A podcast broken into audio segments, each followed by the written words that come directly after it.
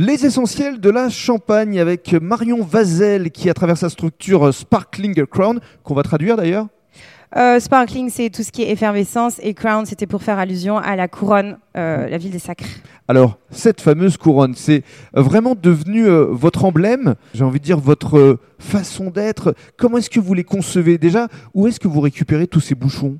Alors, tous les bouchons viennent bah, des centres de consommation, Mhm. c'est-à-dire ça peut être particulier ou ça peut être professionnel.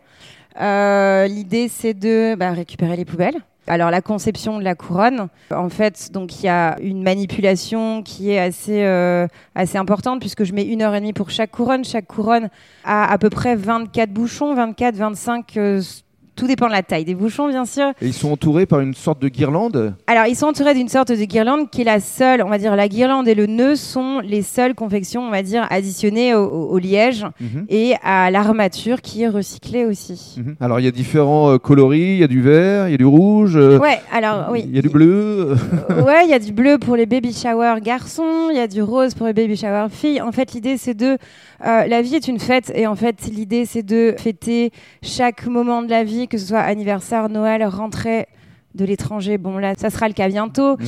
Euh, enfin, chaque prétexte est bon pour offrir une couronne. Et l'emballage est complètement euh, Ouais, tout est- recyclable. Tout est en fait, euh, l'emballage est recyclé, l'impression, on est justement sur une recherche avec mon imprimeur qui a MP Composition à, à Tessie, donc tout est local, oui, Mhm. pour trouver justement un produit avec un minimum de poids carbone. Toujours ce souci éco-responsable. Bah, Ça, faut. c'est ce qui vous guide Ouais, finalement. c'est exactement ce qui m'a guidé depuis le Et dans le cadre du troisième podcast, on va évoquer d'autres produits.